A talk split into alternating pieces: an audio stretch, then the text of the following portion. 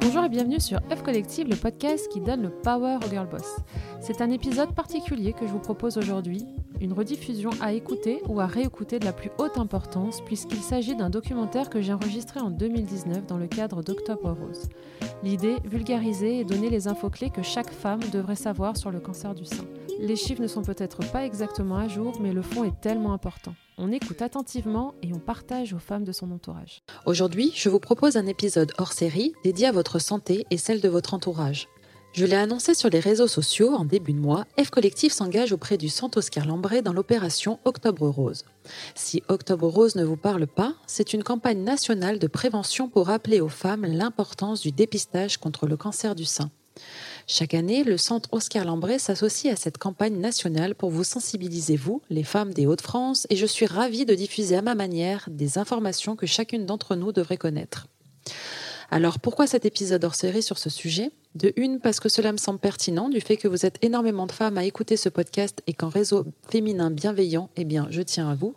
Et de deux, parce que c'est un sujet qui me touche personnellement. En effet, elle m'a permis de le dire ici, ma maman a eu un cancer du sein il y a 20 ans. Elle avait 37 ans. Et oui, c'est jeune, mais merci l'univers, tout va bien aujourd'hui parce qu'elle est forte, oui, c'est sûr, mais surtout parce qu'elle a été dépistée à temps. Saviez-vous que détecté tôt, ce cancer peut guérir dans 9 cas sur 10 C'est énorme. Alors j'arrête tout de suite votre inquiétude sur le contenu de cet épisode. Oui, le sujet peut être a priori un peu lourd, mais vous verrez que nous avons travaillé pour que cela soit un épisode dynamique, positif, dans lequel vous apprendrez des choses, comme un épisode F collectif classique, quoi. Le Centre Oscar Lambret fait vraiment en sorte de dédramatiser ce sujet en n'hésitant pas à faire appel à l'humour pour en parler. D'ailleurs, ça va peut-être vous dire quelque chose. L'année dernière, le Centre Oscar Lambray avait lancé Duo de seins, un jeu d'illustration où on devait associer un duo célèbre pour illustrer une paire de seins. Bonnie and Clyde, Roméo et Juliette, etc. Cette année, ils ont fait appel à l'illustratrice Lillison pour continuer à lever le frein au dépistage par l'humour et proposer un nouveau concept ludique de paire indissociable. Marilyn et le Poupoupidou, Coco et la mode, etc. Vous pouvez vous rendre sur octoberose.centroscarlambré.fr pour en voir davantage, créer et partager votre propre paire. Ce qu'on ne connaît pas nous fait peur et ce qui nous fait peur nous empêche de faire les choses. Mon objectif avec cet épisode est de supprimer cette peur de l'inconnu et donc de vous expliquer, de vous informer et surtout, surtout vous sensibiliser à vous faire checker, vous et votre entourage. Ça fait combien de temps que vous n'avez pas vu un gynécologue, tiens? Parce que oui, un gynécologue, ça se voit une fois par an, c'est primordial pour toutes les femmes. C'est lui ou elle qui vérifie votre poitrine. Un médecin généraliste peut aussi le faire et il peut aussi vous prescrire une mammographie si besoin. À partir de 50 ans, les risques d'anomalies augmentent et la mammographie devient essentielle pour assurer un bon suivi. Aujourd'hui en France, une femme majeure sur deux a plus de 50 ans. Je parle de nos mamans, de nos grands-mères, de nos tantes, de nos amis, de nos collègues, bref, toutes ces femmes qui nous entourent. Et si, comme moi, vous les aimez, c'est notre devoir de les sensibiliser au cancer du sein. Comment? Leur faire écouter cet épisode, par exemple? Envoyer un lien, ça coûte quoi? Ou alors leur parler du dépistage organisé. J'ai appris que tous les deux ans, les femmes de plus de 50 ans recevaient chez elles une invitation à se faire dépister gratuitement. Il suffirait peut-être de leur demander si elles ont répondu à cette invitation. Bref, je vous laisse choisir votre comment, mais vous êtes, pardon, nous sommes dorénavant investis d'une mission. Cet épisode est composé de trois grandes parties. On va d'abord partir à la rencontre de cette fameuse machine qui compresse le sein dans l'image collective. On va voir qu'elle n'est pas si méchante que ça et qu'au contraire, la mammographie voit les petites liaisons qui sont impossibles à détecter au toucher. On va ensuite se rendre au centre Oscar Lambray pour rencontrer ce que j'appellerais une méga girl boss, le docteur Marie-Pierre Chauvet, chirurgien et coordinatrice du comité sain, pour qu'elle nous raconte ce qu'il se passe si une anomalie est détectée lors d'une mammographie. Que les spécialistes sont là au service des femmes pour répondre à toutes leurs interrogations. Elle prend le temps de tout nous expliquer et nous présentera le Centre de santé du sein, le nouveau lieu dédié à l'accueil et l'accompagnement des femmes qui ouvrira ses portes le 23 octobre au sein du Centre Oscar Lambray. On finira cet épisode avec une conversation plus intime avec Lillison, l'illustratrice de la campagne dont je vous parlais et qui a eu un cancer du sein à l'âge de 29 ans. On parlera de son expérience de femme et de girl boss face à cette maladie, et vous verrez que Lily est une femme pétillante qui a su faire de son expérience personnelle une force professionnelle. Je compte sur votre présence jusqu'au bout. Plus vous en saurez, plus vous pourrez partager. Le centre Oscar Lambré et moi-même vous souhaitons une bonne écoute. C'est parti Pour commencer cet épisode, je vous emmène avec moi dans un centre de radiologie pour comprendre comment se passe une mammographie et surtout à quoi elle sert. Pour des raisons de praticité, je suis allée dans un centre à Hénin-Beaumont, mais il en existe une multitude dans la région. Il suffit de regarder sur Internet un centre de radiologie qui fait des mammographies, demander à votre gynécologue ou bien de lire l'invitation envoyée par le centre de dépistage où sont notés les noms des cabinets de radiologie accrédités. Je le rappelle donc, le dépistage, c'est-à-dire la mammographie, est essentiel à partir de 50 ans. Non, une femme ne peut pas faire une mammographie sans invitation du dépistage ou sans ordonnance de son médecin généraliste ou gynécologue. Alors la mammographie, est-ce que c'est long? Est-ce que c'est douloureux? Je me suis entretenue avec le personnel sur place pour comprendre et en savoir davantage. La dame est en train de se rhabiller. Voilà. Bonne journée. Merci. On rentre dans la salle de mammographie. Euh, et une grosse machine en plein milieu. Donc ça, qui paraît assez barbare, mais qui n'y est pas du tout. Qui n'est pas du tout. Alors du coup, est-ce que vous pouvez nous raconter là, qu'est-ce que, alors, par exemple, si moi je veux faire une mammographie, qu'est-ce que je fais en fait? Alors déjà, il faut vous mettre torse nu, ce serait mieux, le mieux possible. Euh, donc après, vous mettez face à la machine. Moi, il y a un contact direct avec la patiente. C'est pas une radio euh, simple où on dit à la patiente vous mettez comme ça. Nous, on est obligé d'intervenir et de positionner la patiente. Donc il y a vraiment un contact direct avec les. Donc vous pouvez toucher potentiellement sa poitrine, etc. On est obligé. On est obligé. Donc ça, c'est, il faut mettre en confiance la dame, hein, bien sûr, pour qu'elle soit bien décontractée, parce que si d'emblée elle est crispée, euh, le positionnement va être difficile. Donc euh, on explique le fonctionnement, on va comprimer le sein, tout en sachant que c'est pas une douleur. On sent la compression, mais il n'y a pas de la douleur. D'accord, donc c'est oui, c'est comme si on, on appuyait dessus. On appuie, mais, la douleur n'est pas ressentie. Euh, bien sûr, pour les dames qui ont été opérées, c'est autre chose. Hein. La douleur, elle y est peut-être un petit peu, mais, c'est pas, ça dure pas longtemps. Hein. En dépistage, voilà. Non, il n'y a pas de douleur Donc du là, tout. par exemple, je mettrais, euh, je, enfin, je mets ici mon sein. Là, voilà, vous mettez de face. Donc là, c'est une planche. Enfin, Donc c'est un, je vais vous c'est un espèce de plateau. C'est un, un, plateau qui sort de la machine. Voilà, donc admettons, je pose le sein. Ah oui. D'accord? Ouais. Et j'appuie. Je comprime. Ah voilà, donc en fait, il y, a une, euh, il y a une partie, il y a deux plateaux, il y a une partie haute, une partie basse. Je pose mon sein sur la partie basse et j'ai la partie haute qui est fixe. Et la partie haute descend et appuie sur le sein. Voilà. Donc moi après je vais sur mon pupitre. Je, Donc là la... la... patiente elle reste fixe. Elle reste là. Elle bouge pas. et moi je vais de mon côté, je prends le cliché.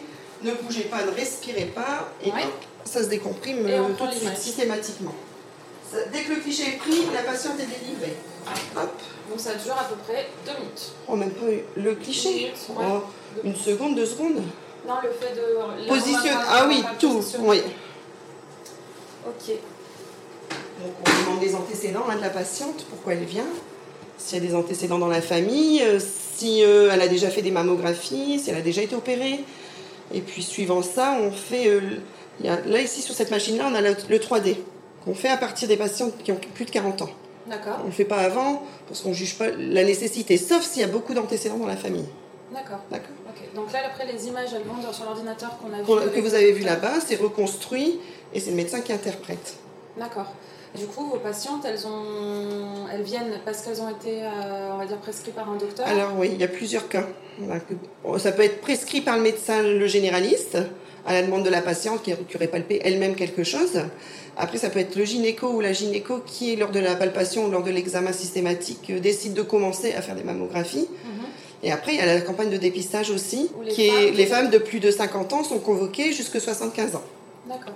Donc, une mammographie Régulièrement. peut être 100% remboursée. Voilà, la mammo est remboursée 100%. Et ça, ils sont, une fois qu'ils rentrent dans cette campagne-là, elles sont convoquées régulièrement tous les deux ans. Mhm. Et il n'y a pas d'oubli, quoi. C'est vraiment bien, c'est une campagne qui est vraiment bien faite, quoi.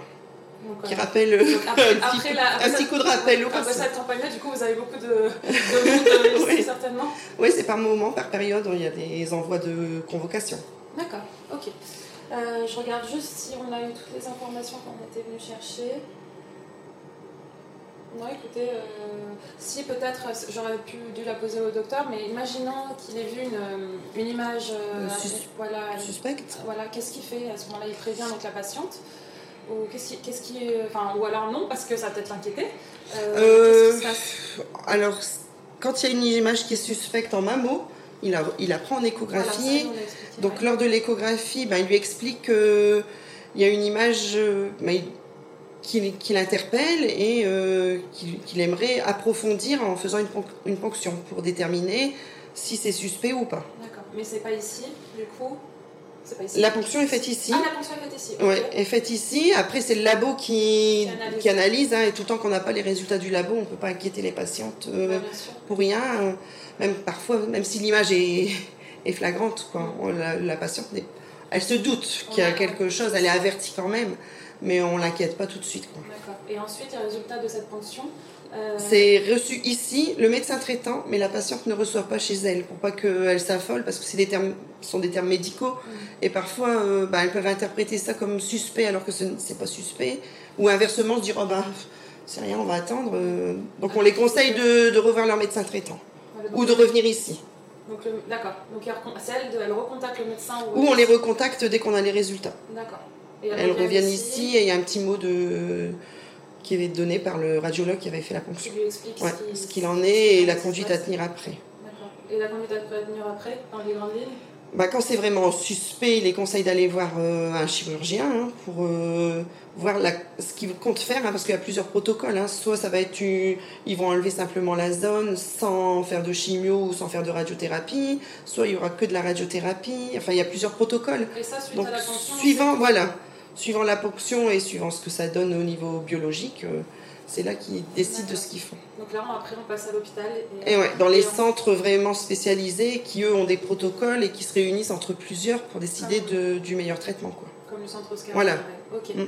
Eh bien, on va s'y rendre après. On va interviewer des docteurs là-bas. Voilà, qui prendront le relais. Après cet entretien avec Valérie, la manipulatrice, je me suis rapprochée du médecin qui était justement devant l'écran où sont diffusées les images de la dernière mammographie. Est-ce que du coup vous pouvez nous raconter ce que vous regardez Première chose, je regarde si les clichés sont correctement euh, faits, donc s'il n'y a pas un problème au niveau de la réalisation du cliché. Donc là, les clichés sont parfaits.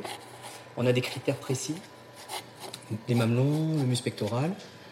Donc à partir du moment où le cliché est bon, je peux l'analyser. Donc la première chose, c'est la densité du sein. Est-ce qu'il est très glandulaire, donc très blanc? Souvent, c'est les femmes jeunes. C'est les, choses blanches qu'on voit Voilà, ça c'est de la glande. Et ce qui est graisseux. Donc mhm. là, il y a une classification américaine, densité des seins type A, B, C, D, A graisseux, D le tout blanc, glandulaire. Mhm. Donc ici, c'est graisseux, donc c'est un type A. Donc là, on n'a pas besoin d'échographie, puisque la mammographie est très fiable. S'il y a la moindre tumeur, on pourra la détecter sur la mammo, puisque le nodule est blanc. Blanc sur noir, on le voit. Mais si la glande est blanche-blanche, blanc sur blanc, on le loupe, il faut faire un écho derrière. D'accord, ok. Donc l'écho, elle est juste pour ce, pour ce, voilà. ce cas-là. Ce cas-là. D'accord. Bien si on voit une image sur un sein graisseux, on va en écho pour caractériser cette image. Si c'est un kyste, si c'est un nodule solide. C'est l'échographie qui permet de caractériser. La mammo, de détecter, l'échographie de caractériser. Ok. Donc vous, dès que vous voyez quelque chose d'anormal, direct échographie. Oui, anormal, si c'était pas visible sur les anciennes mammos, on passe en écho. Si c'était visible sur les anciennes mammos, on l'oublie, puisque ça n'a pas évolué. Si D'accord. Donc là, normal, il n'y a rien, il n'y a absolument aucune anomalie. Est-ce que, euh, est-ce qu'on forcément les anomalies, on peut les sentir au toucher La plupart du temps, non. Est-ce que vous, préconisez l'autopalpation, des choses comme ça? Oui, mais pas tous les, tous les trois semaines, tous les mois. 90% hein. de nos cancers détectés en dépistage ne sont pas palpables. D'accord. Et du coup, une femme euh, de plus de 50 ans, oui. elle doit forcément faire une mammographie Pas forcément. Enfin, on préconise. C'est préconisé. mais C'est tous les combien? Tous les deux ans. Tous les deux ans. S'il n'y a pas de facteur de risque. Et les résultats, juste, les résultats, vous les donnez tout de suite Ah oui, tout de suite. Tout de suite. Ah, il y a une angoisse. Non, il y a une angoisse, donc il faut leur donner un résultat tout de suite. immédiatement. Super. Sur ça, je vais courir pour leur eh ben, prévenir, sinon elle va être angoissée. Super, merci pour votre temps, docteur. Au revoir. Dans la plupart des cas, la mammographie est donc normale, mais que se passe-t-il si une anomalie est détectée? Comment réagir? Comment connaître la gravité? Vers qui se tourner? Premier réflexe, contacter le centre Oscar Lambré et plus précisément son nouveau centre de santé du sein au 03 20 29 56 00 pour prendre rendez-vous. Je me suis rendue sur place au centre Oscar Lambré pour rencontrer le docteur Marie-Pierre Chauvet qui coordonne le comité sein pour comprendre comment ces femmes sont accompagnées. Bonjour docteur Chauvet. Bonjour Sandra. Merci de me recevoir ici au centre de santé du sein Oscar Lambré. Vous savez, sur ce podcast, j'ai l'habitude d'interviewer des femmes inspirantes et je voulais vous dire que je suis fière de vous avoir en micro aujourd'hui. Merci. Vous êtes chirurgien et coordinatrice du comité centre du, du centre Oscar Lambré et vous êtes à l'initiative du centre de santé du sein qui va ouvrir ses portes le 23 octobre 2019. Est-ce que vous pouvez nous expliquer qu'est-ce que le centre de santé du sein et pourquoi l'avoir créé? Euh, alors le centre de santé du sein, en fait, c'est trois centres euh, en un. Euh, ce qu'on a voulu créer, c'était un, espace où on pouvait accueillir les femmes, soit qui venaient de se faire découvrir un cancer du sein, qui n'étaient jamais venues dans notre établissement, soit des femmes qui veulent connaître le, leur risque personnel d'avoir un cancer du sein et c'est un endroit où elles peuvent rencontrer les généticiens ou les conseillers en génétique.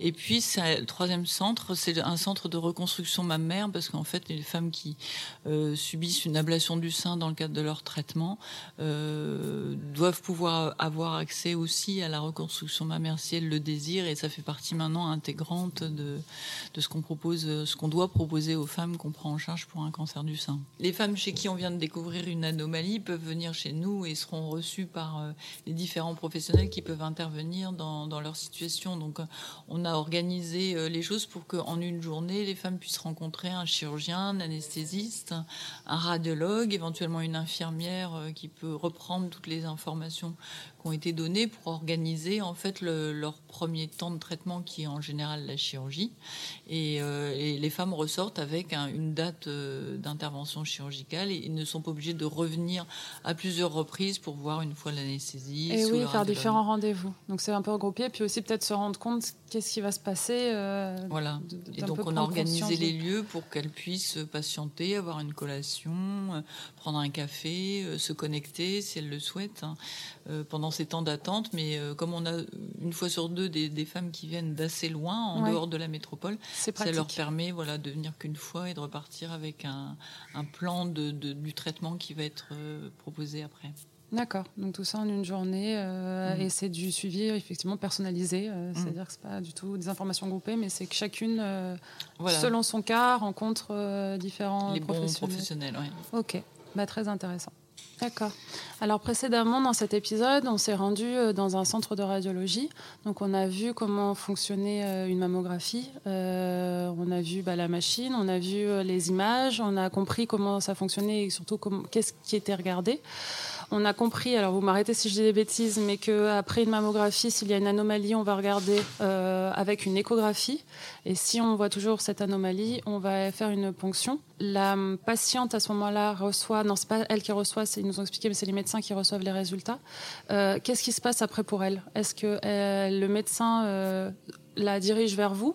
Est-ce que c'est elle qui doit prendre son téléphone pour, pour prendre rendez-vous ici? Euh, bah, en fait, quand le, radiologue fait la mammographie, donc s'il détecte une anomalie, effectivement, il va compléter le, bilan par une échographie qui permet d'avoir plus d'informations.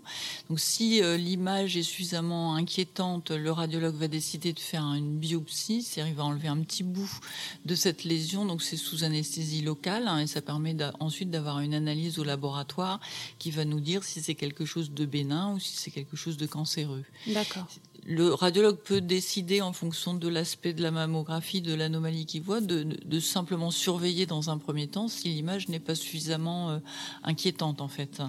Alors après, une fois que la biopsie est faite, on a un, vrai diagnostic de ce qui se passe dans le sein. Donc soit c'est bénin, ben c'est tout, la patiente, la, la, femme peut reprendre son suivi euh, habituel. Si on trouve une lésion cancéreuse, elle doit être adressée à, une équipe, euh, en particulier de chirurgiens, parce que dans la grande majorité des cas, on commence par une intervention chirurgicale quand on prend en charge euh, les patients qui ont un cancer du sein, puisque dans la majorité des cas maintenant, on essaye de diagnostiquer les choses très précocement. Donc on commence toujours par la chirurgie. Euh, enfin, en tout cas, dans 90% des cas, on commencera par la chirurgie. Pour enlever bah, justement cette anomalie, qui a, été mm. vue euh, à l'image. Mm. Donc on, enlève. en général, on enlève au moins un ganglion sous le bras pour vérifier qu'il n'y a pas d'anomalie de cellules cancéreuses qui sont parties du nodule du sein vers les ganglions. Et ensuite, on discute du dossier de, cette femme en réunion où on est tous euh, de différentes spécialités à intervenir pour proposer un traitement euh, personnalisé euh, à ces femmes. Donc quand vous dites ça, c'est chimio, pas chimio, etc. Voilà, c'est chimio ou pas chimio. C'est en gros 50% des femmes vont faire de la chimiothérapie, 50% n'en auront pas besoin. Ça peut être de la radiothérapie très souvent, et puis un traitement par comprimé qu'on appelle l'hormonothérapie. D'accord. Et vous recevez beaucoup de femmes par an ici? Alors, on prend en charge à peu près 1200 femmes qui ont un, cancer du sein et qui viennent de se déclarer. On en opère à peu près 1000 par an. Donc oui, ça représente un gros volume. C'est pour ça qu'on a voulu créer ce, centre euh, qui est un, centre qui est dédié donc à ces femmes qui sont euh, très inquiètes. Et l'idée, c'était de, leur permettre d'avoir un accueil différencié par rapport à, l'hôpital, euh, au centre classique, où elles, sont vues dans une ambiance un peu plus apaisante, un peu moins ça va être dramatique. Ça va être ici. Là, on est dans en fait une salle qui est en travaux et qui est très joli mobilier. Enfin, c'est vrai qu'on se croirait pas du tout dans un hôpital mmh, finalement l'idée, c'était ça, de, sortir de l'idée qu'on se fait de, l'hôpital, puisque finalement, les femmes qui ont un cancer du sein sont quand même euh, ont de grandes chances d'en guérir, puisque c'est quand même une maladie qui se soigne de mieux en mieux. Vous pouvez donner, redonner le chiffre. Euh, normalement, je le donne en intro de l'épisode, mais. Euh, si c'est pris à temps, 8 à 9 fois sur 10, on va, on va guérir ces, femmes. Mm. Donc, c'est important pour elles, et c'est aussi pour ça qu'il ne faut pas qu'elles soient effrayées à l'idée d'aller faire une mammographie de dépistage, parce que si on a un taux comme ça de, de, de, survie aussi bon, c'est aussi parce qu'on on essaye de détecter très tôt la maladie. Mm. Et au niveau des âges, est-ce que vous avez, vous réussissez à, est-ce que vous voyez des femmes plutôt euh, âgées ici, ou est-ce que euh, non, au contraire euh, Alors nous, on est un centre ouvert à toutes, les, femmes, donc ça, il n'y a pas de discrimination sur sur l'âge. Donc le, le, dépistage, ça s'adresse aux femmes entre 50 et 74 ans parce que c'est quand même la période de vie mm. où, où, les cancers du sein sont les plus fréquents. Quand on dit dépistage, on sait mammographie. C'est mammographie tous les deux ans entre 50 et 74 ans. Après, dans les chiffres qu'on constate d'évolution du, taux de ce qu'on appelle l'incidence, c'est-à-dire le taux de nouveaux cancers du sein euh, qui, euh, qui sont pris en charge, on s'aperçoit au, cours des dernières années qu'il y a quand même une augmentation chez les femmes plus jeunes, avant 40, avant 50 ans. Et il y a aussi des cancers du sein qui surviennent chez les dames plus âgées, euh, au-delà de, la tranche d'âge du dépistage. D'accord. Ok. Et euh, vous parliez d'analyse génétique tout à l'heure. Est-ce que vous pouvez rapidement euh, nous en parler? Parce que c'est vrai qu'on n'en a pas encore parlé dans l'épisode. Donc, euh, on pourrait faire des recherches par rapport à son ADN, si je ne dis pas de bêtises, mmh. pour calculer les risques par rapport aux antécédents familiaux, c'est ça? Oui, c'est ça. Alors, les, ce qu'il faut savoir, c'est qu'on a toujours dans l'idée que le cancer du sein est une maladie souvent héréditaire qui se transmet. En fait, ça, n'est pas le cas. C'est-à-dire que 5% des cancers du sein sont d'origine familiale avec une transmission d'une anomalie sur un gène. Donc c'est vraiment très minoritaire. Il se trouve que le cancer du sein, c'est une maladie très fréquente, mais qui est rarement euh, génétiquement euh, liée. Alors mais, du coup, oui. Mais, euh, donc c'est pour dire, pour rassurer les femmes aussi, parce que comme c'est une maladie très fréquente, il y a presque dans toutes les familles un cas de cancer du sein quelque part. Si les familles sont un peu nombreuses, finalement, il y a souvent un cas de cancer du sein. Ça ne veut pas dire qu'on a un risque individuel soi-même d'avoir un plus de, d'avoir un risque supplémentaire d'avoir un cancer du sein. Mais euh, pour les 5%, ben, on essaye de les de les repérer et c'est souvent des, des familles où il y a au moins 3-4 cancers du sein dans, dans, dans, la même branche, que ce soit du côté du père ou de la mère, et euh, du premier ou deuxième degré, c'est-à-dire la sœur, la mère, la, la, la tante. Euh, donc ce sont des beaucoup de un certain nombre de cas. Vous voyez, c'est trois cas dans la famille, et dans ce cas-là, on peut effectivement euh, affiner un peu le, le, risque d'avoir une, une, anomalie génétique et de proposer un test sous la forme d'une prise de sang où on va rechercher une mutation sur un des gènes qui pourrait être transmis ensuite euh, aux enfants. D'accord, donc une femme qui souhaiterait, qui est dans ce cas-là et qui souhaiterait faire ces euh, tests-là, ils peuvent venir ici Hmm. Euh, c'est-à-dire que les femmes qui sont inquiètes, qui se posent des questions, qui ont des antécédents familiaux, peuvent téléphoner euh, dans notre établissement, par exemple, pour avoir accès au moins à un questionnaire. Donc il y a une première étape qui passe par un questionnaire où les femmes vont remplir leurs antécédents familiaux, parce qu'évidemment les antécédents familiaux dépendent aussi du nombre de frères et sœurs ou de d'oncles et tantes que vous avez. Les petites familles euh, ne sont pas évaluées de la même hmm. manière que les grandes, familles. Et, et, et à l'issue de ce questionnaire, les patientes se voient proposer un rendez-vous de consultation avec un généticien ou une conseillère en génétique qui peut euh, euh, expliquer la stratégie du dépistage de l'anomalie euh, par la prise de sang. D'accord, ok. Eh ben, écoutez, c'est très, c'est très clair. Est-ce qu'il y a des sujets que vous voulez aborder bah moi, j'aime bien aussi parler de la reconstruction mammaire parce que c'est quand même une étape positive pour les femmes. C'est une façon aussi pour elles de tourner la page quand on est obligé d'enlever leur sein. Euh, malheureusement, on fait encore une ablation du sein dans 30% des cas euh, actuellement. Ça, c'est pour pas prendre de risques, j'imagine, c'est ça Ou parce qu'il y a euh, plusieurs anomalies dans le sein. Enfin, c'est des indications médicales où on est contraint, nous, d'enlever de, le sein. Donc euh, c'est quand même des moments très douloureux et la reconstruction mammaire fait partie intégrante de la prise en charge. Et euh, c'est la, la, suite. Euh, enfin, vous proposez aux femmes, elles veulent, elles veulent pas, mais effectivement, c'est la la suite des étapes euh, hmm du, processus. Tout à euh. fait. soit on arrive à faire la reconstruction en même temps qu'on enlève le sein, mais ça n'est pas toujours possible. Soit on peut le proposer secondairement. Et le lieu justement du centre de santé du sein, c'est aussi de proposer à ces femmes qui ont repris une vie active, une vie familiale normale, de revenir au centre, mais sans forcément retraverser tous les services de l'hôpital, mais d'avoir un lieu hmm. plus approprié pour euh, les aider aussi dans cette démarche-là. Et puis celles qui font aussi la chimio, j'imagine que c'est quand même plus sympa de venir euh, dans un lieu un peu plus chaleureux euh, pour faire euh, ce type de traitement que aller tout. je, je, sais pas, c'est tous les combien une chimio? Toutes les trois semaines toutes les en trois général. Semaines. Donc toutes les trois semaines avant son rendez-vous à l'hôpital, ça doit être déjà assez donc c'est quand même plus sympa d'avoir un lieu. Euh, oui, alors il y a différents lieux dans l'établissement et les lieux pour la chimiothérapie sont euh, indépendants, mais aussi sont organisés autour ah, de. Ça ne sera pas dans le centre de. Dans le centre de santé du sein, c'est vraiment pour les femmes euh, à risque, la reconstruction mammaire et les femmes qui viennent pour la première fois pour la chirurgie. D'accord, ok, ça marche. docteur, est-ce qu'il y a des, des nouveautés sur les modalités des dépistages du coup? Alors, ce qui se passe, c'est que actuellement, on fait un dépistage dépistage organisé, ça consiste à envoyer une convocation comme vous l'avez euh, oui, vu on dans en a le cabinet. Parlé, ouais. Tous les deux ans, tous les, deux ans, à toutes les femmes entre 50 et 74 ans. Or, en fait, on envoie euh, à, toutes ces femmes juste juste sur le critère de l'âge, mais en fait, comme je vous l'ai dit, on a des risques différents. Et en fait, la, la, la stratégie qui, qui est évaluée euh, au travers actuellement d'une étude européenne qui ouvre à laquelle on participe, c'est d'essayer de, de proposer un dépistage euh, personnalisé sur le risque individuel. C'est-à-dire qu'une femme qui va avoir un risque plus élevé que la moyenne, elle peut se voir proposer de faire une mammographie tous les ans et pas tous les deux ans. Mhm. Et puis, à contrario, ben, les femmes qui ont un faible risque, parce qu'il n'y a aucun cas dans leur famille, etc., à ce moment-là, c'est peut-être pas la peine d'en faire tous les deux ans non plus. Donc en fait, on est en train d'évaluer des, des, nouvelles stratégies de dépistage pour d'abord mieux cibler euh, les patientes hein, pour être plus rentable pour elles. et puis même pour l'État parce que ça coûte très cher des campagnes de dépistage et donc tout le monde n'a peut-être pas besoin non plus de faire une mammographie tous les deux ans. Et donc il y a un intérêt euh, à la fois pour euh, le bien-être des femmes mais aussi un, un versant économique pour le, la société. D'accord. Et du coup, cette campagne, elle donc ça s'appelle MyPeps, hein, cette étude, et donc c'est européen. Donc il y a euh, différents pays, dont les grands pays européens, qui font déjà du dépistage, qui participent, et nous, nous, en faisons partie aussi. D'accord. Ok. Merci beaucoup, docteur. Et Merci puis, euh, j'ai donné le numéro euh, du Centre du Sein euh, en introduction. Et du coup, bah, n'hésitez pas à, bah, vous renseigner sur le site internet du Centre Oscar Lombré. Et, et voilà.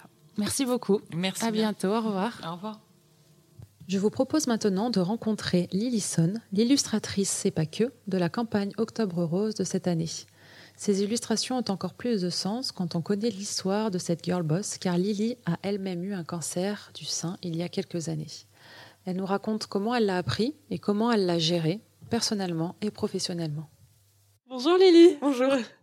Euh, merci de m'avoir accepté de témoigner sur ce podcast. Lily, tu es auteur de bande dessinée. C'est d'ailleurs toi qui es derrière les illustrations de la campagne Octobre Rose de cette année. Et c'est d'autant plus fort que parce que toi-même, tu as eu un cancer du sein il y a environ 5 ans. C'est bien ça? Oui, c'est ça. ça. Euh, j'ai regardé une vidéo de toi sur YouTube euh, récemment dans laquelle tu dis Quand on m'a annoncé que j'avais le cancer du sein, ça a été une sacrée claque dans ma gueule. Est-ce que tu voudrais bien partager ce moment avec nous? Est-ce que tu veux bien nous expliquer comment tu l'as appris? Euh, ben, Oui, oui, carrément. Donc euh, j'avais 29 ans, j'habitais à Montréal, au Québec. Et j'avais une vie d'une jeune femme de 29 ans, plutôt normale, avec un boulot. J'avais la chance d'avoir un Donc tu travaillais en entreprise à ce moment-là ouais. Tu faisais quoi? Est-ce que tu faisais la même chose qu'aujourd'hui? Non. je faisais la direction artistique dans un studio de jeux vidéo. D'accord. Et euh, ben voilà, avec mon copain, on habitait à Montréal, c'était cool. Et euh, on, on l'a fait, les potes, tout ça. Et puis j'ai commencé à avoir un téton euh, un peu, tu vois, qui rentrait. Ouais. Et euh, qui était un peu bizarre. Et ma mère m'avait toujours dit de faire attention. Et donc je l'ai écouté, je suis allée chez le médecin une première fois. Ah oui, donc toi, tu t'en es rendu compte tout. Enfin, oui, y tu t'as vu changement. quelque chose euh, toute seule. Voilà, il y avait un changement. Et j'ai pas eu peur, mais par acquis de conscience, je me suis dit, je vais, euh, je vais aller voir ce qui se passe. Donc J'avais rien, pas d'autres symptômes, juste ce téton qui, qui rentrait un peu, qui était bizarre, qui avait changé. Je suis allée consulter une première fois mon médecin. Médecin ou gynéco, du coup? Médecin. Ouais. Euh, au Canada, c'est un petit peu compliqué euh, d'avoir accès à un médecin. Et là, j'avais la chance que dans mon entreprise, il y avait euh, un médecin pour les employés. Ah, Parce qu'on était 3000, donc euh, c'était cool. Une grosse boîte. Une grosse boîte, voilà. Et donc j'ai pu y aller très rapidement, donc une première fois. Elle a rien trouvé de suspect. Elle m'a demandé de revenir si ça passait pas, donc j'y suis allée une deuxième fois. Toujours rien de suspect. Et une troisième fois, là, elle m'a dit bon, c'est quand même bizarre. Et Par acquis de conscience, on va euh, te faire faire une échographie. Et donc là, moi, j'y suis allée euh, vraiment hyper détendue. Et c'est à l'échographie qu'ils m'ont dit, ben, ça fait combien de temps que vous sentez euh, cette boule au milieu de votre sein? Parce Pardon que là, par exemple, ouais, c'est ça. Parce que la, la pre- la première fois, tu t'es fait checker par ce médecin et la troisième fois où elle t'a dit, il y a beaucoup de temps qui sont passés? On parle de semaines ou de. Non, euh, jours? sur trois mois. J'y suis allée une Ah oui? première fois. Je suis Quand même. mois. Oui, mais elle sentait rien. À Ouais. 29 ans, euh, on pense pas à ça, quoi. Ouais. Et, euh, et donc, je suis allée consulter. Et bon, bah voilà, on m'a dit... euh, cette, cette tumeur, vous la sentez depuis longtemps J'étais comme, Cette pardon œuf, j'ai pas, j'ai pas compris. on va vous faire une mammo. Ah, ok. Donc on a fait une mammo et, euh, et ils m'ont dit bon ben il faut que vous alliez faire une biopsie. Donc une biopsie en fait euh, c'est quand tu vas aller prélever euh, à travers le corps, à travers la peau, un morceau de cette tumeur pour aller l'analyser et voir euh, bah, si... Si. elle est cancéreuse ou pas. D'accord.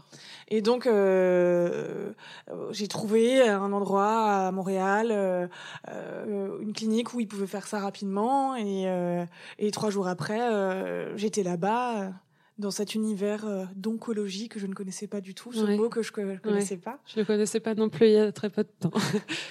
Et, euh, et donc euh, voilà, on m'a fait, euh, on m'a fait la biopsie.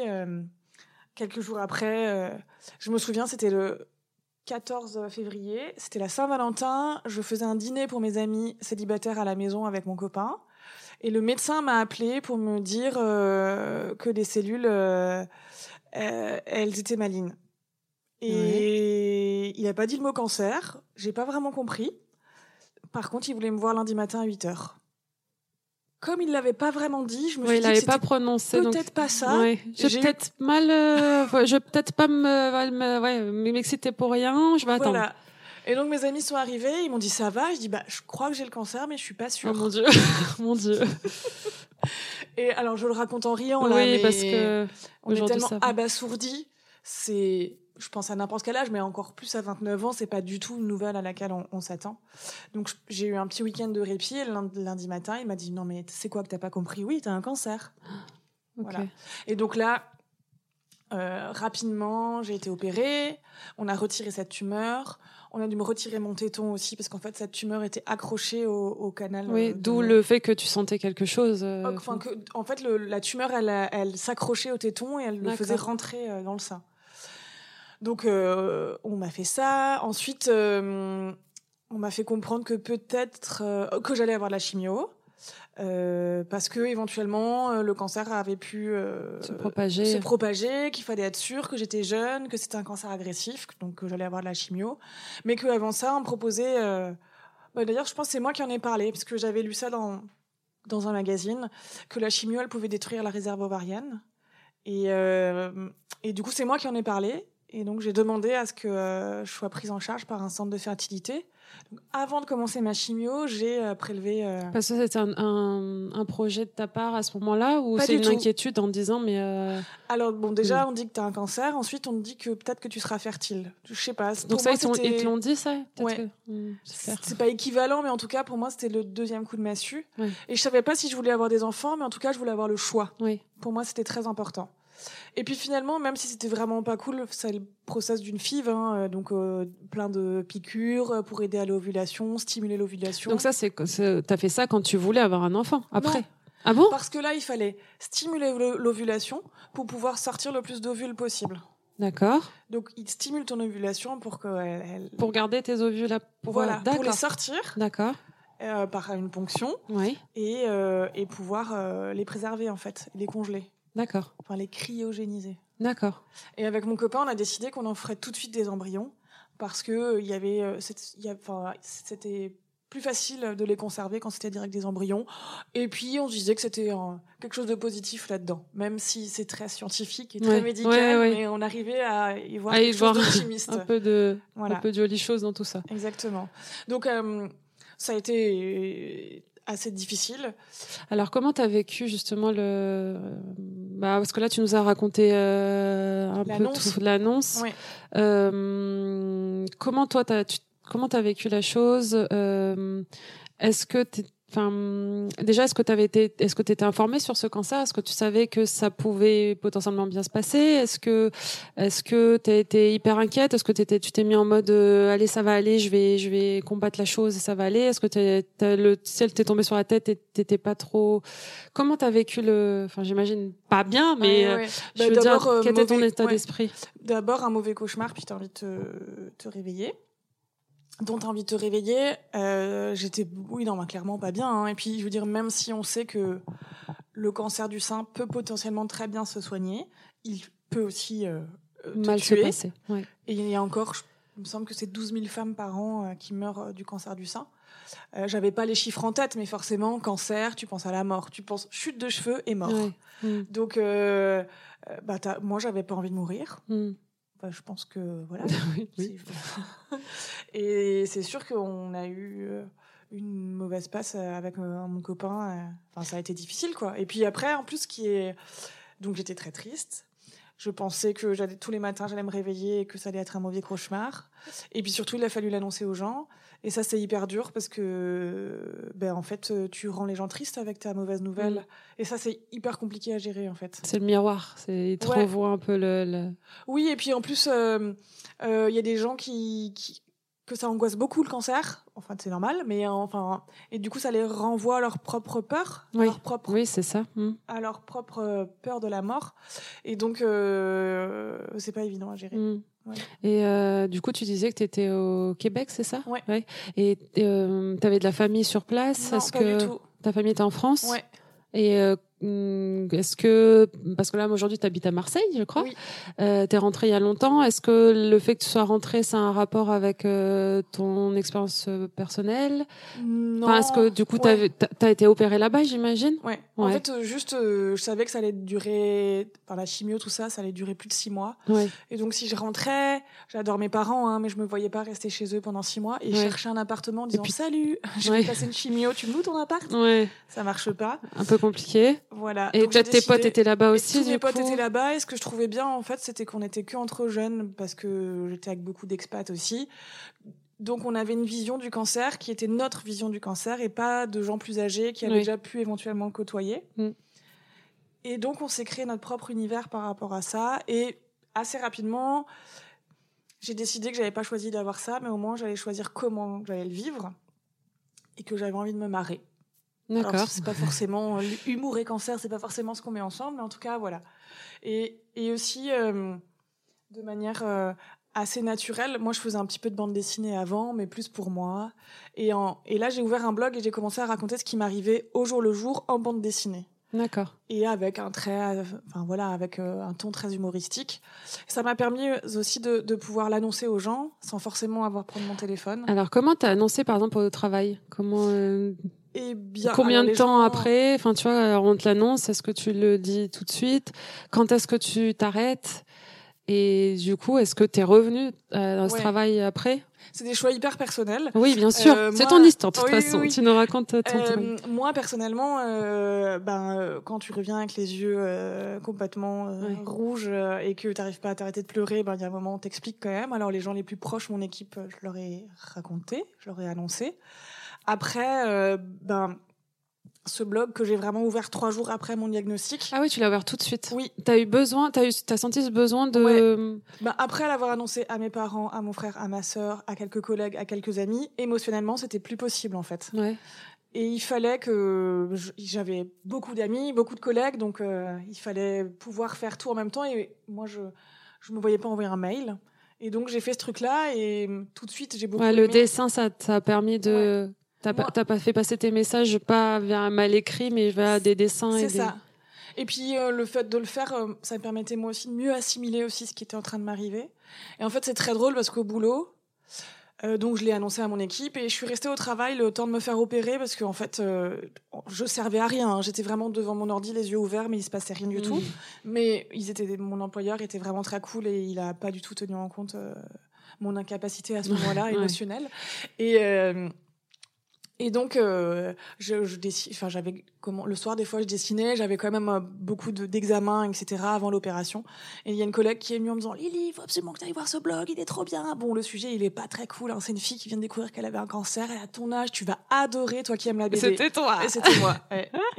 c'est drôle. C'est moi. Bon, elle a failli tomber par terre, mais. Ah oui, parce qu'elle était pas au courant. Non. Ah oui, d'accord. Ah ouais. C'est l'ascenseur. Ah, ah c'est cool ce que tu fais, mais mais. Voilà. Et donc, euh, en fait, je suis restée travailler, entre guillemets, parce que j'ai pas vraiment travaillé jusqu'à l'opération. Après l'opération, euh, je, je, me suis mise en, j'ai été mise en arrêt. Et là, euh, bah, je continue à dessiner, je continue à poster. ça, ça m'a vraiment, c'était vraiment mon fil rouge. Et en plus, la maladie, ce qui est difficile, c'est que le travail, ça donne une fonction sociale. Bien sûr. Et là, bah, j'avais plus de fonction sociale, en fait. Donc quand on disait que tu fais quoi dans la vie Ouais. Ben, j'ai un cancer. Ouais, voilà. C'est pas, bah, t'as pas envie de dire ça. Non. Et puis c'est dur. Mm. Et là au moins j'avais ce projet euh, de blog à côté qui qui m'aidait beaucoup. Je prenais plein de notes, euh, je découvrais tout l'univers ouais, tu l'as fait vraiment en mode euh, pro, quoi. Ouais. Ouais. Enfin pro parce que je le faisais pour moi. Ouais. Et puis en plus, j'avais plein de retours sur les réseaux sociaux, plein de filles, dire, de jeunes filles est-ce que du coup, ça t'a aidé de. J'imagine, tu as eu beaucoup de, ouais, de personnes qui t'ont écrit, euh, des personnes avec qui cela arrive aussi. Est-ce que ça t'a permis, toi, est-ce qu'avec du recul, tu arrives à te dire que ce que tu as fait, ce blog, euh, ça t'a donné euh, plein de force aussi pour combattre ce qui est arrivé? En tout cas, c'est sûr que tu. Ah, alors, ce que je me suis dit, c'est Ah ouais, je suis vraiment la seule. Et tout d'un coup, je n'étais plus toute seule. Mm. Donc ça, c'est d'une aide euh, incommensurable. Et puis après, il y a des relations euh, qui se sont créées euh, entre jeunes filles qui partageaient aussi, de dames plus âgées, que, qui sont des amies maintenant dans la vraie vie. Mm. Donc ça, c'est super beau. Bah ouais, c'est clair. Et après, en tout cas, j'ai continué. Je pense qu'au bout de trois mois, j'ai été contactée par une maison d'édition québécoise qui me proposait un contrat pour... Enfin, qui me proposait de l'éditer, quoi. Donc c'était un petit peu, c'était un peu le rêve de ma vie. C'est vrai? ouais. Mais parce que le dessin, alors euh, raconte-nous un petit peu ton parcours parce que du coup, tu as fait des études de tu as fait quoi comme études Est-ce que parce que tu disais ton rêve dans ta vie c'était quoi? D'éditer un livre? Un de faire de la bande dessinée. De faire de la bande dessinée. J'ai toujours euh, lu beaucoup de BD. Ma mère était euh, bibliothécaire euh, bénévole, mais j'ai passé toute mon enfance à lire des Tom Tom et Nana et ah j'adore oui Tom Tom et Nana oui. et et puis après j'ai fait des études d'art appliqué. D'accord. j'ai un master en art plastique. J'ai tenté d'être prof d'art plastique, mais j'ai fait un stage et j'ai eu moins envie. ça m'a un peu démotivée. Mais... Voilà, j'avais 21 ans, c'est dur quand même. Hein. Euh, et après, j'ai refait une licence pro euh, images et vidéo. D'accord. Et j'ai commencé à être graphiste. D'accord. Voilà. Et je suis à la fin de mes études, je suis partie euh, m'installer à Montréal pour tenter une expérience professionnelle là-bas. D'accord. Et c'est là-bas où tu as rencontré ton conjoint ou c'était Ouais, ouais, c'est là-bas. Ok. Ah donc tu l'as fait venir en France non, maintenant il est français, il est marseillais. Ah d'accord. euh, ok donc mais mais à côté de toutes ces études, tu tu dessinais, c'était vraiment un peu ton hobby et tout. Mais en fait, euh, euh, comment dire. Euh, j'ai toujours été mon propre frein, parce que je pense que cette capacité à raconter des choses, je l'ai toujours eue. Et puis, euh, le côtoyer la mort, ça te désinhibe complètement, donc je n'avais plus rien à foutre. En fait, je pouvais, je faisais ce que je voulais, j'avais plus besoin de me justifier, je m'en fichais, plus peur du regard des autres. Cette part-là, à côté de la peur de la mort, c'est voilà, plus peur du regard des autres, plus peur du jugement. Je me disais toujours que j'étais pas assez bonne, pas assez forte, mm. etc. pour euh, rien à raconter, mon trait était pas assez euh, bien, etc. Et là, bah, je m'en fichais en fait. D'accord. Je faisais ce qui me plaisait et et, et bah, je me dis qu'heureusement que je l'ai fait. Bah ouais. Et du coup, donc cette personne-là te contacte en disant on aimerait bien euh, bah, éditer euh, bah, votre, euh, votre pas le blog, mais oui, en quelque sorte. Ça, ouais, Et alors, euh, raconte comment, comment, comment on fait un livre Oh là, comment on fait un livre euh, Ben non, après, il y a un graphiste là-bas qui t'aide à, à, faire la mise en page. L'éditeur, euh, il te corrige les fautes d'orthographe, il te donne des conseils. Mais toi, tu as fait un plan, j'imagine, de, des choses dont tu voulais parler et qu'après... Euh... Oui, alors moi, je suis très organisée, désorganisée. C'est hyper organique, c'est vraiment... Je... C'est naturel. Enfin, tu fais comme tu le, tu fais comme tu le sens. Là, en, plus, je suivais les étapes de de mon parcours médical et de la façon dont je me sentais, donc euh, je, racontais au jour le jour, en fait. D'accord. Voilà. Et donc, euh, ils ont édité le tome 1. J'étais encore en chimio, donc j'avoue que ça donne quand même un, un bon coup de boost aussi, parce que la chimio, c'est pas facile, c'est très fatigant. Il y a énormément d'effets secondaires. Euh, donc là, au moins, j'avais cet objectif-là. Et... Ouais, c'est bien. Oui. C'est euh, ouais, c'est un truc à tenir tous les jours. Tac tac, elle en y va, la vie elle continue. Il faut que, faut que je m'accroche à ça, etc. Après, mon éditeur québécois a fait faillite le jour du lancement de ma BD. Mais non. c'est pas vrai. Ouais ça m'a même pas rendu triste. J'étais juste outrée. Mais ça a changé quoi en fait pour toi euh, Parce que le, le, le, elle était sortie. Oui, elle était sortie. Mais j'ai pu. Euh... Mais par rapport au contrat avec oui, bah, bah, du coup, j'ai touché 0 euros sur toutes les ventes. non, non, non. J'ai quand même. Bon, ça a été compliqué, mais ils ont été gentils. J'ai pu quand même récupérer une partie de mes droits. Et en fait, je suis partie avec ces droits-là en France. D'accord. Ce qui, parce que sinon, j'aurais été bloquée. Et donc après, on a sorti le tome 1 en France et le tome 2 et le tome 3. Donc après, j'ai, heureusement, j'ai pas été bloquée. Je suis allée dans une maison d'édition euh, française, vu qu'en plus, moi, je revenais m'installer en bah, France. Est-ce que tu, je sais pas si c'est une question, mais tu veux, tu, pourquoi tu es revenue en France, en fait, pour quelle raison? Alors, en fait, nous, on avait, avec mon conjoint, on voulait déjà euh, quitter le Québec. Et on voulait partir faire le tour du monde. D'accord. On avait mis des sous de côté, on avait tout prévu. Ouais, c'était votre projet. 12 pays, un mois par pays. Et à la place, on a eu un cancer. C'est un autre voyage. une, autre aventure. Voilà. Et donc, à la fin de mes traitements, euh, on est. Moi, je voulais partir dans un autre pays et il m'a dit Tu vas voir, Marseille, c'est comme un autre pays. Parce que lui est de Marseille? Oui. Ouais. Et toi, tu es de. Strasbourg. D'accord. Ah oui. Et donc, c'est un autre pays. c'est vrai, tu m'étonnes. Ok. Euh, très bien. Je voulais qu'on revienne sur la campagne euh, que tu as fait pour le bah, Octobre Rose avec euh, le, le, centre Oscar Lombray. Euh, comment tu as appris, toi, le brief? Comment tu as vu la chose? Comment tu t'es imaginé? Est-ce que tu peux nous raconter comment, comment bah, on t'a expliqué ce qu'il fallait faire, etc. Alors, juste, je reviens quand même sur. Moi, je suis jamais retournée au travail. Hein. Ah, bah oui, on n'a pas fini. Oui, mais comme ça, après, je peux enchaîner sur le, brief. Donc, je suis jamais retournée au travail parce que je me suis professionnalisée. Maintenant, je suis à, ma cinquième BD et euh, j'ai fait beaucoup de vulgarisation scientifique. Euh, parce que j'explique mon parcours, mais j'explique beaucoup de choses. Qu'est-ce que c'est le cancer, les traitements, etc. Et je me passionne pour la vulgarisation scientifique et la vulgarisation en général. Et Quand tu dis vulgarisation, c'est un peu euh, expliquer de façon simple euh, des choses très compliquées. Frais déjà mis, tu vois, en dessin. ok. Euh, et donc, euh, assez vite, euh, différents comment dire, protagonistes du milieu médical sont venus me chercher parce qu'ils ont vu l'intérêt euh, de travailler avec une, ancienne patiente et euh, de bosser justement sur euh, la vulgarisation et le fait d'avoir un discours beaucoup plus détendu et léger, simple. Avec, non mais c'est clair quand tu vas chez le médecin, mais voilà. tu comprends jamais rien ce qu'il te raconte quoi. C'est un truc de fou. Donc depuis que je suis rentrée, je bosse avec beaucoup d'hôpitaux, beaucoup de centres, beaucoup d'associations. Euh, enfin voilà, c'est vraiment très très large. Donc euh, j'ai l'habitude. Après ta chimio, donc tu n'es jamais retourné euh, travailler dans cette entreprise-là parce que. Ok. Bah c'est bien, c'est beau. Enfin tu vois, enfin de de l'extérieur, ça donne vraiment le fait que tu es sorti de cette bah, ce qui t'est arrivé, ton expérience personnelle, t'en as fait une force et euh, tu l'as utilisé pour euh, aujourd'hui ton, bah, ton ton parcours professionnel. Mm. Enfin, c'est euh, c'est fou, c'est beau. Enfin, de, de l'extérieur, je pense que ça va pas dû être facile, mais non, mais c'est beau. Enfin, oui. Avec le temps, en plus, on oublie on oublie les choses qui étaient qui ont qui étaient douloureuses. On oublie les nombreuses opérations. Les Enfin, tu vois, avec le temps, c'est voilà, c'est comme l'accouchement, on oublie la douleur. Donc euh, maintenant, il en, il en reste que, que le positif, mais après, c'est quand même euh, tout ça est une expérience très personnelle. On fait comme on peut. Mm. Euh, chacun est différent et je pense que il n'y a pas de il n'y a pas besoin d'être un héros. Enfin voilà, chacun fait comme il peut. Et euh, tu as conscience que tu peux être aussi maintenant là un peu euh, une, une, figure de modèle à des femmes qui à qui ça, ça arrive aussi. Ou tu vois ce que je veux dire? Les femmes qui te suivent est-ce que tu as conscience que aujourd'hui est-ce que tu as l'impression d'être prise un peu d'une mission pour aider ces femmes-là ou pour faire passer un message etc ou est-ce que tu te dis moi je je continue à raconter mon histoire et euh, si ça intéresse ou si ça, tu vois, ça aide des personnes, tant mieux. Bah, modèle, euh, j'aime pas forcément ce mot-là parce que je pense qu'il n'y a pas une façon de vivre le cancer et que c'est ce que je te disais avant, chacun fait comme il mm. peut.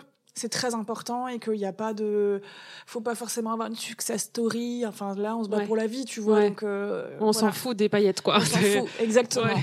Après, si le retour que j'ai, en tout cas, c'est de se dire qu'on n'est pas toute seule.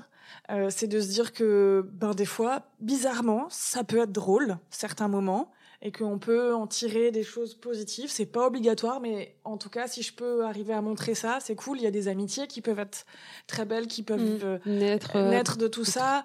il y a des, on peut comprendre des choses sur soi. Enfin voilà, il y a des choses plutôt positifs qui peuvent en sortir, même si à la base c'est quand même une expérience très négative. Après, moi, ce que j'aime, c'est toujours continuer à apporter, bah, c'est ça, euh, mon expérience, à apporter euh, euh, mes dessins sur des sujets comme ça. Donc c'est sûr que quand l'agence m'a contacté, m'a proposé le brief, j'ai l'habitude de ça et, et c'est hyper important d'avoir un message un peu décalé, un peu sympa. Oui, ça allait un peu avec ce que tu. Voilà. en tout cas, le, message, ouais, va avec ce que tu fais. Ouais, c'est ça. Exactement. Tu peux nous le raconter un petit peu avec tes mots parce que j'en ai un peu parlé un peu avant dans ce dans ce podcast, mais dans cet épisode. Mais est-ce que tu peux Et eh ben là, le but, en fait, c'est de, de, parler en fait du dépistage. Alors après, le dépistage, c'est plus pour les femmes euh, à partir de 50 ans, mais le but, c'est sensibiliser en fait euh, ben, sur le cancer du sein et peut-être de sensibiliser euh, toute personne qui a des seins. En, leur disant de faire attention en fait. Et, et moi c'est ce qui m'a sauvée c'est parce que je suis allée chez le médecin en j'ai noté un changement et, et c'est ça euh, qui m'a poussé mm. à, à, les consulter. Et je pense que le but de cette campagne, c'est euh, de parler des seins en rigolant, de parler, de, de, parler du dépistage et de la sensibilisation sur le ton un peu de la, sur un ton rigolo, voilà. Mais, mais le message derrière, il est très sérieux et, et c'est sûr que c'est des choses qui sont intimes. On parle de maladie, c'est pas facile de faire passer des messages comme ça. Et, et là, on, voilà, on le fait passer sur un autre de façon plus légère. De euh. façon plus légère, voilà, exactement. Mais le message est important quand même. Voilà, exactement. alors du coup, c'est des pères, on associe des femmes avec, euh, alors c'était Cléopâtre et les pyramides, des choses comme ça. C'est qu'est-ce que ta père préférée à toi, ce serait quoi alors? Euh, Je sais pas, Marilyn et Poupou Pidou? Oui. Euh, non, après. C'est toi qui les as proposés les, non, on les a exemples?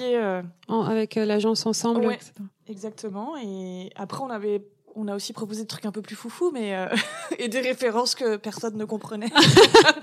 du Québec, non, je Mais euh, non, mais c'était c'était agréable de travailler là-dessus. Puis quand tu sais en plus que derrière c'est pour passer un message important. D'ailleurs, si tu avais un message à faire passer aux femmes qui écoutent ce podcast, ce serait lequel? Ah ah euh, Peut-être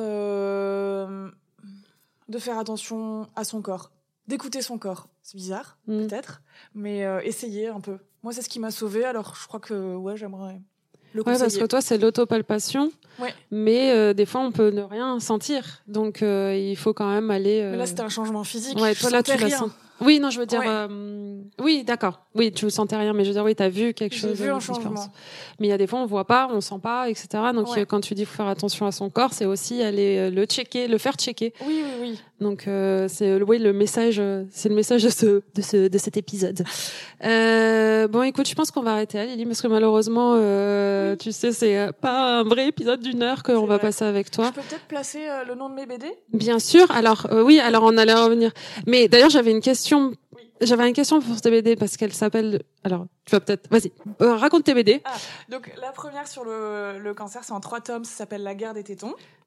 Et c'était ma question, c'était sur ça, parce que tu dis la guerre des tétons, et je voulais savoir si toi tu l'avais vécu vraiment comme une guerre, ou, euh, ah. c'est vraiment pour, euh, justement, tu disais que euh, comme tu faisais du décaler un peu le message, c'était, euh, tu avais utilisé ce mot pour un peu. Oui, c'est plus pour rigoler. Après, j'aime pas forcément trop l'utilisation de. Bah, D'ailleurs, je le prends comme titre, c'est un peu débile, mais bon. J'aime pas trop le mot combat, tu vois, quand on parle du cancer, parce que ça voudrait dire qu'il y a ceux qui perdent et ceux qui gagnent, et que ça voudrait dire qu'ils ont pas assez combattu, et que du coup, ça serait de leur faute. Oui, c'est vrai. J'aime pas mm. trop. Mais je comprends qu'on l'utilise parce qu'on a envie de se battre et qu'il y, y a tout ça. Mais des fois, ça me pose un petit peu problème. Mais en effet, du coup, je l'ai appelé la guerre des tétons plus par blague. D'accord. Et donc là, ça parle de mon parcours et. et euh, Donc où est-ce qu'ils sont disponibles ces petits euh, ces volumes? En librairie. En librairie. En bibliothèque souvent aussi. Et puis c'est pas que pour les femmes euh, qui ont eu un cancer. Hein. Je suis lue par. J'ai un lectorat hyper large. Les gens me disent que c'est drôle, bizarrement. Après, Justement, je me suis intéressée au corps de la femme parce qu'à travers cette expérience médicale, je me suis rendu compte que je ne me connaissais pas. Donc j'ai écrit un bouquin qui s'appelle La Vagin Tonic chez Casterman et qui euh, parle de euh, la vulve, euh, des ovaires, de l'utérus, des seins, des poils, enfin voilà, de toutes ces choses-là à travers les âges, à travers mon expérience.